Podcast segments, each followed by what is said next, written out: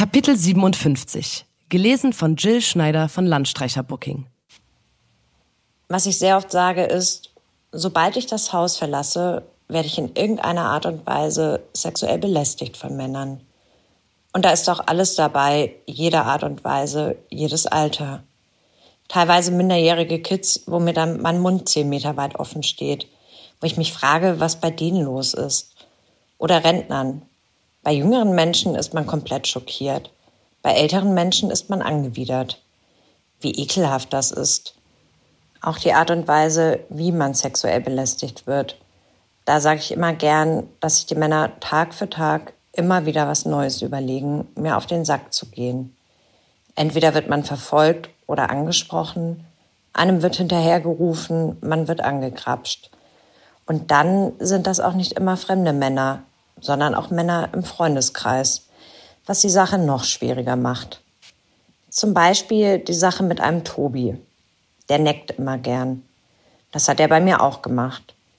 Irgendwann wurde es aber unangenehm, aufdringlich und nervig. Er hat immer gefragt, bist du mein Baby? Ich liebe dich und sowas. Einmal habe ich ihm gesagt, dass er eine Freundin hat.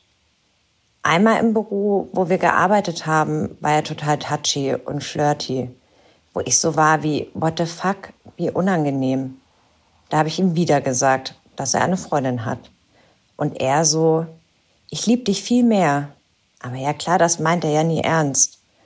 Aber das ist voll unangenehm und sehr lachhaft und peinlich. Mir war das auch selber peinlich. Mir wäre das auch unangenehm gewesen, wenn das jemand anderes mitbekommen hätte.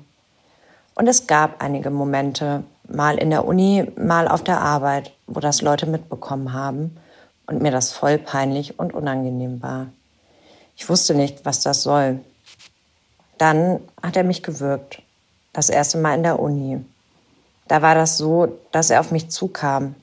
Manchmal kippt seine Stimmung. Da ist er erst normal und ruhig und man kann sich mit ihm unterhalten. Und plötzlich ist er total aggro. Das war da halt auch so. Auch beim zweiten Mal, als er mich gewürgt hat. Der ist beide Male plötzlich ohne Auslöser auf mich zu und hat mich gewürgt. Beim ersten Mal weiß ich nicht, ob er da irgendwas gesagt hat. Aber beim zweiten Mal hat er gesagt, du machst mich fertig, du machst mich alle. Ich war wieder wie, what the fuck? Und beim ersten Mal war ich total schockiert. Da tat das auch sehr weh. Ich hatte danach Halsschmerzen und Kopfschmerzen. Ich bin dann auch zu ihm und habe mich unter vier Augen mit ihm unterhalten und ihn gefragt, was das sollte und dass er das nicht machen soll. Und er hat gesagt, was denn? Der hat gesagt, dass das nicht stimmen würde, dass ich mir das nur ausdenken würde, dass ich das wohl gern hätte.